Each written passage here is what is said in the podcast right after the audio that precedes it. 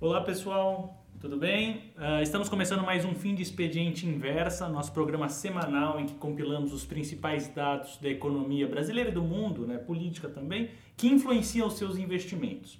Estou aqui com o especialista em investimentos José Castro. Olá pessoal. E o nosso especialista Jorge Shen. Olá, oi. Bem, essa semana foi bastante corrida, né? Teve muito dado econômico, teve muita agitação política, grande parte pelas entrevistas, movimentações, uh, novas alianças uh, que apareceram, confirmação de vice. E no ponto de vista econômico, a gente teve reunião do Copom, do Fed, do Bank of England, do Bank of Japan, eh, vários bancos centrais do mundo inteiro se reuniram, conversaram sobre a taxa de juros, etc. E tal. Então, começando uh, em relação ao Brasil, o Copom Comitê de Política Monetária manteve a taxa de juros em 6,5%, era assim o consenso do mercado que ele faria essa movimentação, já tinha sinalizado uma política estimulativa nas últimas cartas, é, a política estimulativa leia-se taxa de juros abaixo da taxa de juros hipoteticamente neutra, que não estimula a economia, nem que faz ela entrar em recessão, etc. E tal.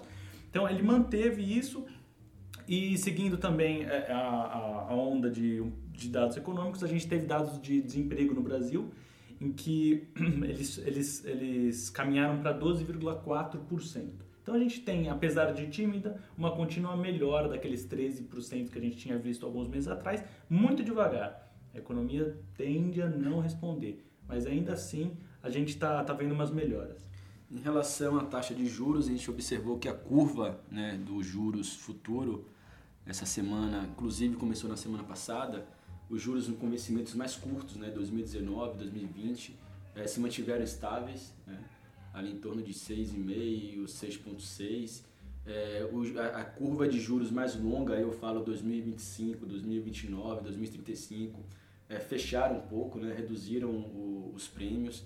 Isso gerou uma valorização do preço dos títulos, então é, houve esse ajuste de expectativa em relação à curva de juros mais longa, né, que estava um pouco distorcida pela essa imprevisibilidade em relação à atividade econômica, né, em relação à inflação, em relação à alta do dólar que poderia pressionar a inflação. Então esse cenário ele, ele, ele se ajustou agora, né? É, já estava já estava previsto, mas agora né, já, já tem uma previsão é, melhor e mais clara do que vai acontecer daqui para frente. A curva de juros se ajustou e, e a tendência é que isso vai melhorando daqui para frente. Ou não, né? Vai depender muito é, do cenário político. Perfeitamente. Agora, com, já, já caminhando mais na manutenção da taxa, as próximas reuniões a gente já deve ficar um pouco mais atento, é, com a perspectiva de que estamos cada vez mais próximos da volta da, da, da taxa de juros para cima, né? no movimento para cima. Ainda não é nada claro que isso vai acontecer tão cedo, mas é, isso já é uma possibilidade, então é, novamente reforça aquela tendência de começar os posicionamentos em pós-fixados também, para acompanhar essa, essa volta dos juros. É, né? Eu acho que a grande tendência é, é, os juros voltar a subir mais para frente. Né? Eu acho que o consenso era realmente de manter a taxa nesse nível, nesse, nesse, nesses últimos dias, era um consenso cada vez mais, mais firme, né? porque eu acho que vem, vem dos dados de produção, de economia, estava muito fraco ainda. O Brasil está demorando muito para reagir ainda, em termos de economia real.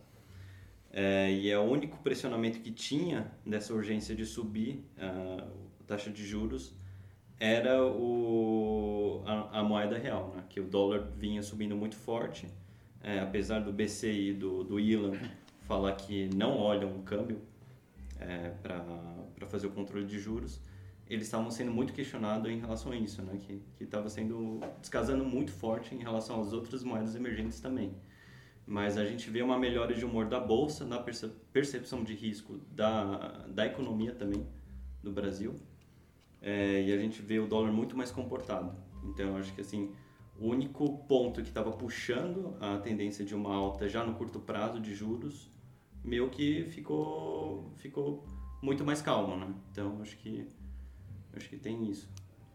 É, aproveitando também, a gente comentou na semana passada que o dólar havia rompido né, a barreira dos 13,80 e caiu e, e ficou na faixa entre 13,80 e 13,70.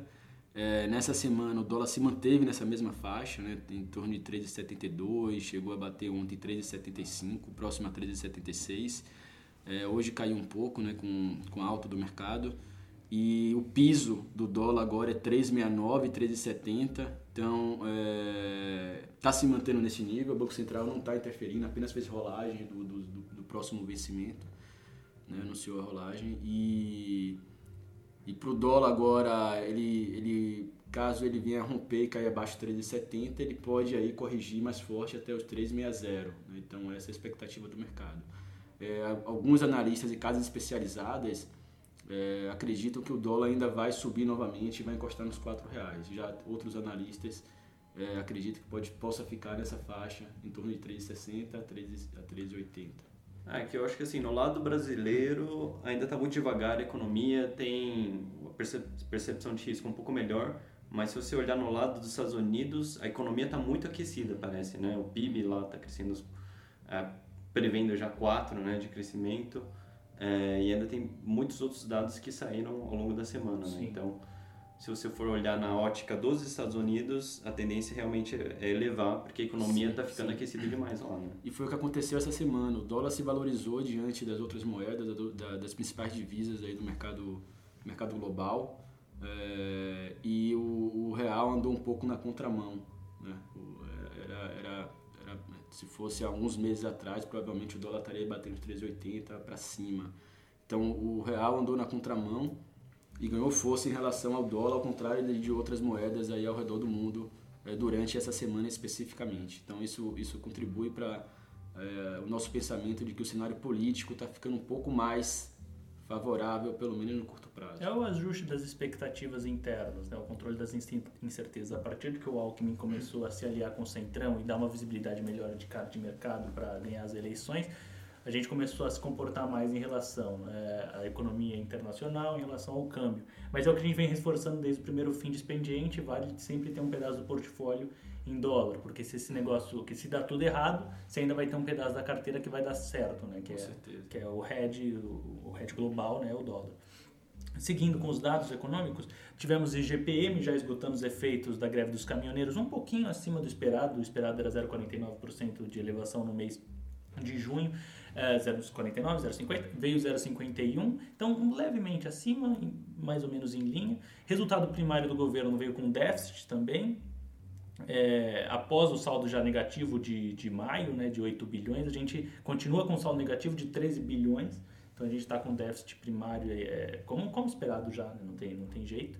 E a relação dívida PIB, dívida líquida, né? Dívida líquida PIB está em 51,4% antes da expectativa de 51,2%. Só reforça aquela, aquela tendência de ficar de olho no quadro fiscal brasileiro. Nós estamos num abismo fiscal muito grande e que depende eminentemente da, do, do ganhador das eleições. Nesse momento, quem está mais inclinado a fazer as reformas e mais alinhado com os programas é Geraldo Alckmin, é, Bolsonaro também tem falado de reforma, Ciro Gomes uh, não gosta, da, tem uma maneira mais heterodoxa de pensamento, Marina Silva também é comparado, mas dado o quadro de pulverização, a gente acaba a gente acaba ficando mais atencioso em relação ao quadro fiscal, né? Partindo já então falando disso para política, essa semana a gente teve todos os dias entrevistas, começando segunda-feira a roda viva com Bolsonaro, né, que a gente já falou na warm up, a gente já falou nos relatórios que a gente pôde, foi um show de horrores, não por parte do candidato, mas por parte do jornalismo brasileiro, por conta dos questionamentos fracos, que não houve questionamentos muito embasados em relação às propostas do candidato.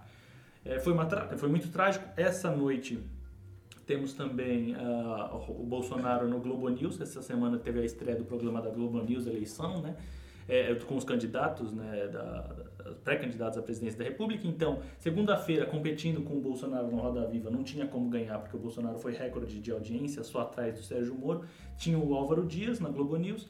Terça-feira teve a Marina Silva, quarta-feira Ciro Gomes, ontem tivemos Alckmin e hoje vamos ter Bolsonaro. O Bolsonaro era para ter sido ontem, trocou porque ele fez um programa no Facebook dele com o filho dele e o Paulo Guedes e acabou preferindo fazer esse programa no Facebook ontem e hoje ele vai fazer o do, do Globo News. Uh, em relação à performance dos candidatos durante a semana, destaque para uh, Ciro Gomes, que no meio do programa também acabou desabafando em relação à perda de apoio do PSB que se aliou com o PT né, o PT cedeu o governo de Pernambuco né, para apoio para o cara para a reeleição que tá, do, do PSB que está lá e vai apoiar o PT nessas eleições, mesmo que o PT não tenha um candidato definido. Fala que é o Lula, só que o Lula está preso, é inelegível, etc. e tal.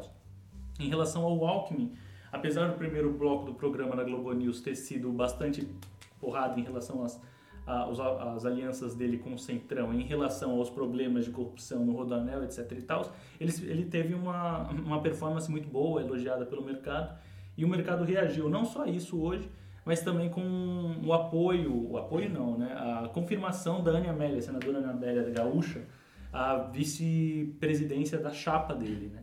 Então a gente está aí com um cenário bem mais é, forte para o Alckmin no Sul agora. É, aproveitando é, o comentário político, é, a gente sabe que ninguém que está ali é santo. Né? Ninguém, ninguém é santo, nenhum partido é santo, nenhum candidato é santo. É, mas a gente percebe um, um, preparo em relação ao Alckmin né, muito acima dos outros candidatos. Né? É, tanto em termos de proposta, em termos de posicionamento, em termos de postura, né, em, termos, em termos de, de diálogo, né, de conversas. Tanto é que aos poucos aí ele está conquistando o espaço dele, já tem o maior tempo de TV, né, mais, é, metade do tempo de TV já é dele é, já tem um, um, uma boa base para tocar o país através, do, através de aprovações né, e aliados no Congresso. É, conseguiu agora uma vice que é muito bem vista pelo mercado, é muito bem vista pela mídia. Pro Lava Jato, né? pro mercado. Pro Lava né, Jato, consegue votos no Sul Isso, também. Exatamente. Ele, Bate no Álvaro Dias, que é, é forte é, no Sul. Lembrando que algumas pessoas achavam né, que o Alckmin era, estava forte no Sul, mas pelo contrário, ele estava bem atrás dos outros candidatos nas, nas pesquisas, é, principalmente no Rio Grande do Sul. O Bolsonaro liderava lá no Rio Grande, lidera lá no Rio Grande do Sul. É, e o Alckmin devia estar lá na terceira ou quarta posição. Então foi muito importante essa aliança. E o que falta agora para o Alckmin é angariar o Nordeste. Né? Ele tem aí o apoio do, do ACM Neto na Bahia, que tem 90% de aprovação né, como prefeito de Salvador. E ele vai ter um papel importante para conseguir é, divulgar o trabalho do Alckmin e as propostas na, na Bahia e agora ele tem que fazer esse trabalho lá pelo Nordeste, pelo Norte, para ele conseguir o apoio e, e, realmente deslanchar e subir nas pesquisas. Ele tem que também é, garantir o estado que ele foi governador por tanto tempo, né? São Paulo. Garantindo São Paulo, ele pode se preocupar é. com os demais estados. É. Agora é. já tem Ana Amélia no Sul, Vale a pena deixar claro que assim, a gente sabe que ninguém é santo, mas está falando de é, candidatos mais preparados. E nesse aspecto, o, até agora, o Alckmin vem mostrando um preparo bem acima da, dos demais. É, na verdade, é que a gente não está fazendo campanha política para o Alckmin aqui. Eu acho que vale a pena deixar é. bem claro que a gente não está. É, a gente só está falando que seria mais interessante para o mercado, né, do ponto de vista dos investimentos. Porque o mercado vê com um consenso Exatamente. de mercado como um candidato mais é, comprometido com reformas. Né? Então, isso seria muito bom para a expectativa, que movimenta muito e, a grande parte da. Consequentemente, traz confiança para o mercado, uhum. traz investimento, e isso gera né, é, uma melhora na economia, né, melhora no emprego, e aí, e aí, aí por diante. Ele é mais preparado que, por exemplo, o Bolsonaro, ele é mais poderado que, por exemplo, o Ciro Gomes, e ele tem mais amparo político do que, por exemplo, Marina Silva. Então ele, ele teria o arsenal para fazer as reformas que a gente necessita no momento, né, para solucionar aquele quadro fiscal que eu falei no início do programa agora atrás. Né? Em relação ao Bolsonaro, ele está entre três vices, Janaína Pascoal, que já comentamos, General Mourão e o príncipe Luiz Felipe de Orleans e Bragança. Príncipe não, né? Pretendendo o trono da família real antiga, etc e tal. Em relação ao Lula, né, uh, ao PT, né, propriamente dito, o Jacques Wagner anunciou que não vai disputar o Planalto, que só deixa de plano B o Haddad, Fernando Haddad. É, isso é importante destacar porque se o Lula não for candidato, a transferência de voto dele vai ser vital para essa campanha. Né? Então, que ele apoiar vai ter um peso muito forte na campanha, que ele falar que tem um aval dele para ser. Em relação ao Lula, a Procuradoria-Geral da República pediu arquivamento liminar que suspende o efeito da condenação do TRF-4. Então, cada vez mais o cerco vai fechando em relação a ele. Ao que tudo indica, nas próximas semanas é, existe a possibilidade do Supremo Tribunal Federal votar é, a liberdade do Lula ou não. É, e tem também no dia 15 é, as confirmações da campanha, e daí vai ficar para o Tribunal Superior Eleitoral, que não será mais presidido pelo Fux, né, ministro Fux, que já declarou Lula inelegível diversas vezes, será presidido pela Rosa Weber, que tem mantido uma consistência em relação à jurisprudência das decisões. Ele é uma mulher que. É, pode falar. É, é vale a pena destacar também em relação às pesquisas especificamente, tem muita gente com receio, muita gente com medo. É, eu acho que a partir agora do dia 15 né, e do dia 30, dia 15 começa né, realmente para valer, os candidatos vão ser registrados e no dia 30 começa o, o, a campanha através da, dos, da, da, TV. Né? Eu acho que vale a, pena, vale a pena destacar que as pesquisas agora servem de parâmetro, mas não são a definição. Vale a pena lembrar também que nas últimas eleições, em 2014, após a morte do, do candidato Eduardo Campos, né, a Marina Silva disparou na, na, nas pesquisas e ficou com uma, uma, longa vantagem em relação aos demais candidatos. E no decorrer da campanha ela foi desaparecendo. Então. Teve, é, sofreu da campanha é, do PT, e, né? Tinha aquela propaganda que a comida ia subir é, da o mesa. Alckmin apare, o Alckmin, não, desculpa, o, o, o candidato do, do, do PSDB, o que estava bem atrás das pesquisas e, e de, de repente ele, ele, ele avançou também, encostou na Dilma Rousseff, né? Então é, vale a pena ficar, ficar atento e isso aí tem, muito, tem muita água para passar debaixo da ponte ainda. Né? É, e to, todos esses, entre aspas, avanços em relação à conquista de centro, é, postura nessas entrevistas, rodada de entrevistas que a gente vê nessa semana, tudo isso é, não tem efeito prático ainda, né? Nas uhum. intenções de volta, nada mudou, né? Porque nem começou ainda o tempo de TV. Então são pequenas conquistas é, que vai mexendo né? na expectativa, é. mas nada concretamente informação, o Aécio Neves estava bem atrás da Dilma Rousseff, né? O Aécio Alckmin, né? É, falei o Alckmin. O Aécio Neves ele estava bem atrás das pesquisas e não aparecia nem como é, possibilidade de ir para o segundo turno. E no decorrer da campanha ele foi ganhando espaço e ele foi para o segundo turno e quase vence as eleições, né? Foi por uma questão assim, de, de, de, de pouquíssimos votos, no minuto final foi decidido. É, então eu acho que assim, só para a gente sair um pouco dessa, desse, desse assunto de política, eu acho que assim, a gente já está dois podcasts falando sobre essa questão, eu acho que é, nessa semana a gente só confirma os movimentos que a gente já estava falando, de conquista ao centro, do Alckmin, é, de ponderação, de postura, é, e o Alckmin, de novidade, ele conseguiu fechar uma vice interessante para diversificar o voto. Né? Então, eu acho que nessa semana de importante teve isso que animou a expectativa aqui do o ânimo de mercado. E eu acho que aliado a isso, teve, a gente começou a temporada de resultados do segundo trimestre de 18 também. E a gente vê muitas empresas blue chips, né, de peso na bolsa, reportando números muito bons. A gente vê Petrobras com resultado fenomenal, Vale com um mega resultado também. Baita resultado. É, o resultado aqui até coincidiu né, com o upgrade do investment grade dele do por Moody's. parte da Moody's. Então, realmente, eu acho que isso é uma coisa que a gente já apontou faz muito tempo. Eu acho que já vários podcasts atrás que, embora os, embora os fundamentos estavam bons, o fluxo estrangeiro ainda batia na bolsa. E aí agora, nesse segundo trimestre, a gente, a gente tem visto que não tem mais como ignorar esse bom resultado dos fundamentos das empresas, principalmente as grandes, né?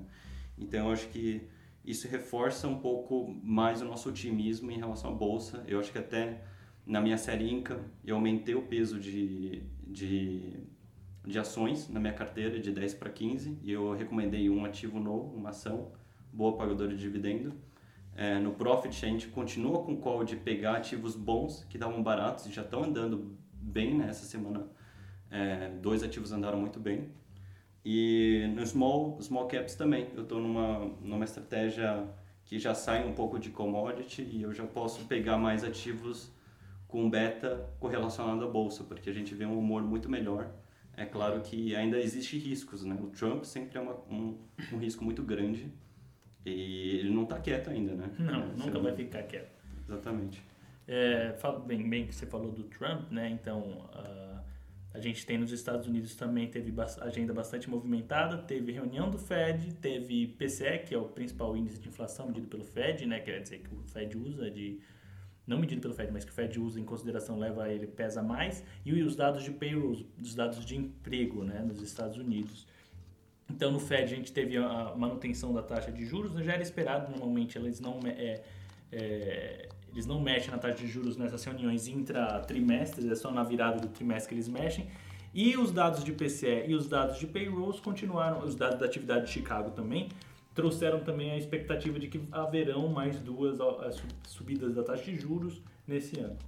É, o que foi engraçado nessa, nessa toada de resultados divulgada lá, lá nos Estados Unidos foi que o PIB né, é, foi de 4 no segundo TRI contra 2% de crescimento no primeiro, né? Então, a, a, uma economia muito aquecida, mas ao mesmo tempo o índice de preços ele arrefeceu um pouco, né? Se eu não me engano, ele saiu de 2,5 para 1,8 que está dentro da, da meta ainda, né? Então, é. é engraçado você ver uma economia mais aquecida, mas ao mesmo tempo os preços arrefeceu.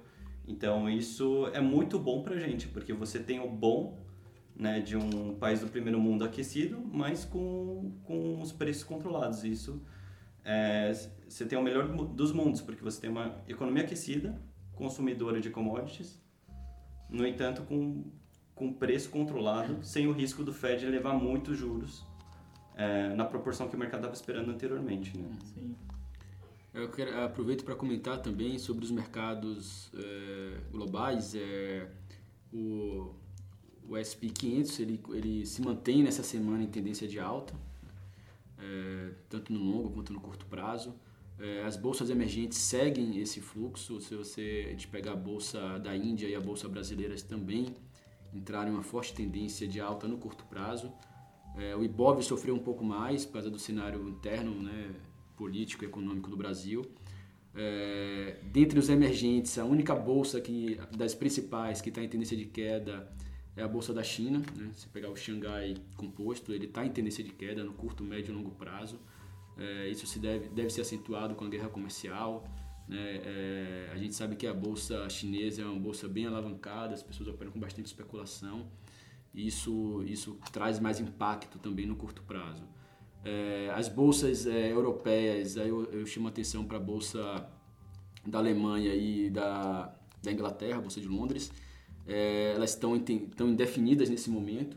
Né? Isso também tem um pouco de impacto é, da guerra comercial, é, dessa mudança agora em relação a juros, né? política monetária desses países, que, que começa a mudar um pouco de, de, de, de estratégia, de cenário, e elas se mantêm indefinidas. Então, assim, é, não existe um consenso entre as bolsas mundiais, que geralmente andam junto com os Estados Unidos. Cada bolsa está numa direção e, e cada uma tem um, um, fato isolado específico que, que, que dá esse direcionamento. Sim.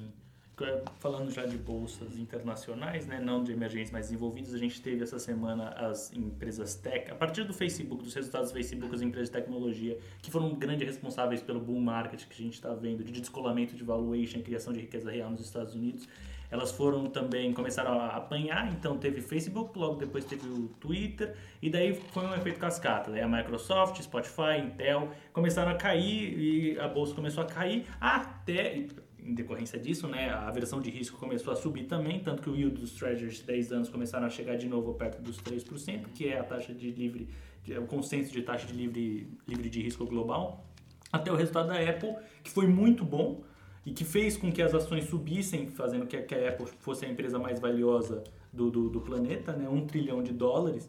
Né? E isso fez uma reversão de expectativas no mercado e o mercado voltou a, a se, se, estabilizou. É. Impressionante né? o valor da, da, da Apple, né? que atingiu essa semana.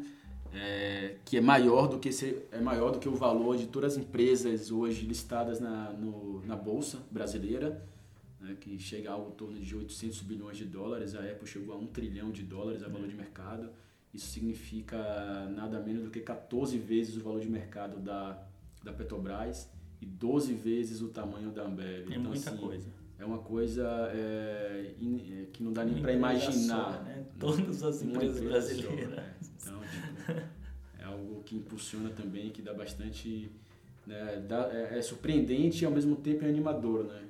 É, e principalmente com o secretário do Tesouro americano, depois da confirmação do PIB do segundo trimestre crescendo 4,1% frente ao primeiro trimestre de 2%, o Steve Mnuchin, né? É, ele falou que vai crescer por 4 a 5 anos 3% ao ano a economia dos Estados Unidos. Então, assim, meu, vai continuar crescendo esse, esse negócio, tá Qual é o limite? Uhum. É, e também interessante notar que é, a guerra comercial né, que está sendo declarada é, contra a China por parte dos Estados Unidos pode trazer um, é, um impacto muito forte para as empresas é, americanas, inclusive a própria Apple.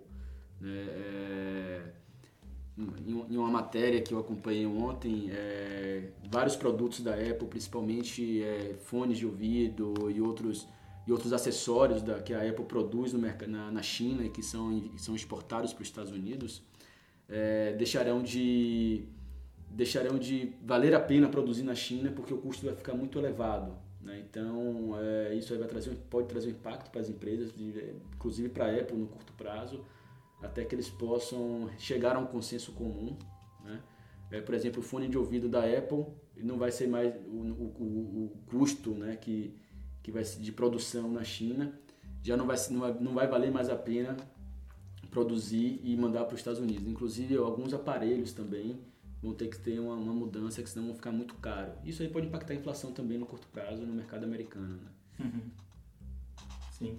Sim, uh, saindo um pouco dos Estados Unidos, indo para o Japão, o Banco Central do Japão, né, o BOJ, é, ele manteve a taxa de depósito em menos 0,1%, né, ele, ele conviveu com deflação por muitos anos, né, e reconheceu também que as, os juros vão se manter em níveis extremamente baixos por muito tempo. Então a gente não precisa se preocupar com uh, cessamento de liquidez por parte do Japão né, na Ásia. Né? É, é, só mais em decorrência dos Estados Unidos e porventura do BCE na Europa. Né? Bem, é, do, dos dados da semana a gente conseguiu falar sobre tudo. Considerações finais, Shen? É, eu acho que é assim, a gente teve muitos dados essa semana, né? tanto econômico quanto político. Acho que político a gente falou bem. É, em termos de economia, a gente tinha Fed, né, para falar, quer dizer, dados econômicos dos Estados Unidos, a gente tinha é o Banco do Japão que você comentou que o pessoal tava, o mercado estava esperando talvez sinais de elevação de juros e não teve. Uhum. Mas aí também teve o Banco da Inglaterra, né? Bank of England. Bank of England. Que eles subiram os juros, então assim, de todos os sinais que a gente esperava lá fora, só o Bank of England de fato subiu. É, em todo, todos os outros países a gente viu uma estabilidade. A gente vê aqui um cenário um pouco melhor em termos de corrida eleitoral, em termos de, de, de um candidato mais comprometido à reforma, né? E a gente vê um, uma temporada de resultados muito bons aqui. Então, acho que, assim, legal salientar aqui que, que a Bolsa vem com uma performance muito melhor, né? Em julho ele já, já teve um, uma, uma alta de praticamente 9%, saindo de 5%, uma queda de 5% né, em maio. E praticamente 11 de queda em, no mês anterior. Então, acho que a gente está um pouco mais otimista. Eu acho que tá, fica um pouco mais fácil de ganhar dinheiro em bolsa, mas ainda existe muito risco em termos de corrida eleitoral e principalmente Trump, né? Então, acho que vale um pouco de cautela. É, eu estou um pouco mais otimista, mas a gente precisa ficar antenado a essas questões. Sim. É, as considerações finais, é? é então, um grande destaque para mim essa semana é, é, o, é, o, Ibovespa hoje, o índice da Bolsa Brasileira aos 81 mil pontos. Né? Desde o dia 25, é, desde o dia 25 de julho, após, após superar os 79 mil pontos, o Ibov vinha numa, numa tendência de congestão, sem muito movimentos, ali entre 79 e 80 mil pontos. O volume financeiro reduziu-se também nesse período. É, tinha, havia ali uma nítida, uma nítida precificação e, e, e você via nitidamente que o, que o mercado estava mais cauteloso, né? os investidores é, pararam de comprar, os volumes de negociação durante esses dias diminuíram, é, o volume de investimento estrangeiro também foi, é, não caiu, mas se manteve estável, então você viu que teve um pouco de realização de lucro, porque o mercado subiu quase 9% em julho, e, e nesses cinco dias, desde o dia 25, o mercado veio se movimentando dessa forma um pouco mais cautelosa. E hoje a gente teve uma grande surpresa, o mercado abriu forte, Ibov subindo mais de 2%, alcançando 81 mil pontos. Então isso realmente dá uma perspectiva muito positiva no curto prazo. Mas lembrando que o cenário é muito desafiador e que uma virada pode acontecer a qualquer momento. Então a gente está otimista no curto prazo. É... E aquilo que a gente comentou na, no podcast da, da semana anterior. Ou a bolsa, é aquele cenário, ou bolsa a 100 mil pontos, ou bolsa abaixo de 60 mil pontos. Né? Então é uma coisa, é uma coisa ou outra. 880, né? é, bem então, binário. É, então, é, todo cuidado é pouco agora, oportunidades existem e a gente vai garimpar isso aí de forma bem cuidadosa em todas as nossas séries. Perfeitamente. Então, estamos encerrando mais um fim de expediente inversa. Né? É, nos encontramos semana que vem para mais uma edição e até mais. Até mais, pessoal.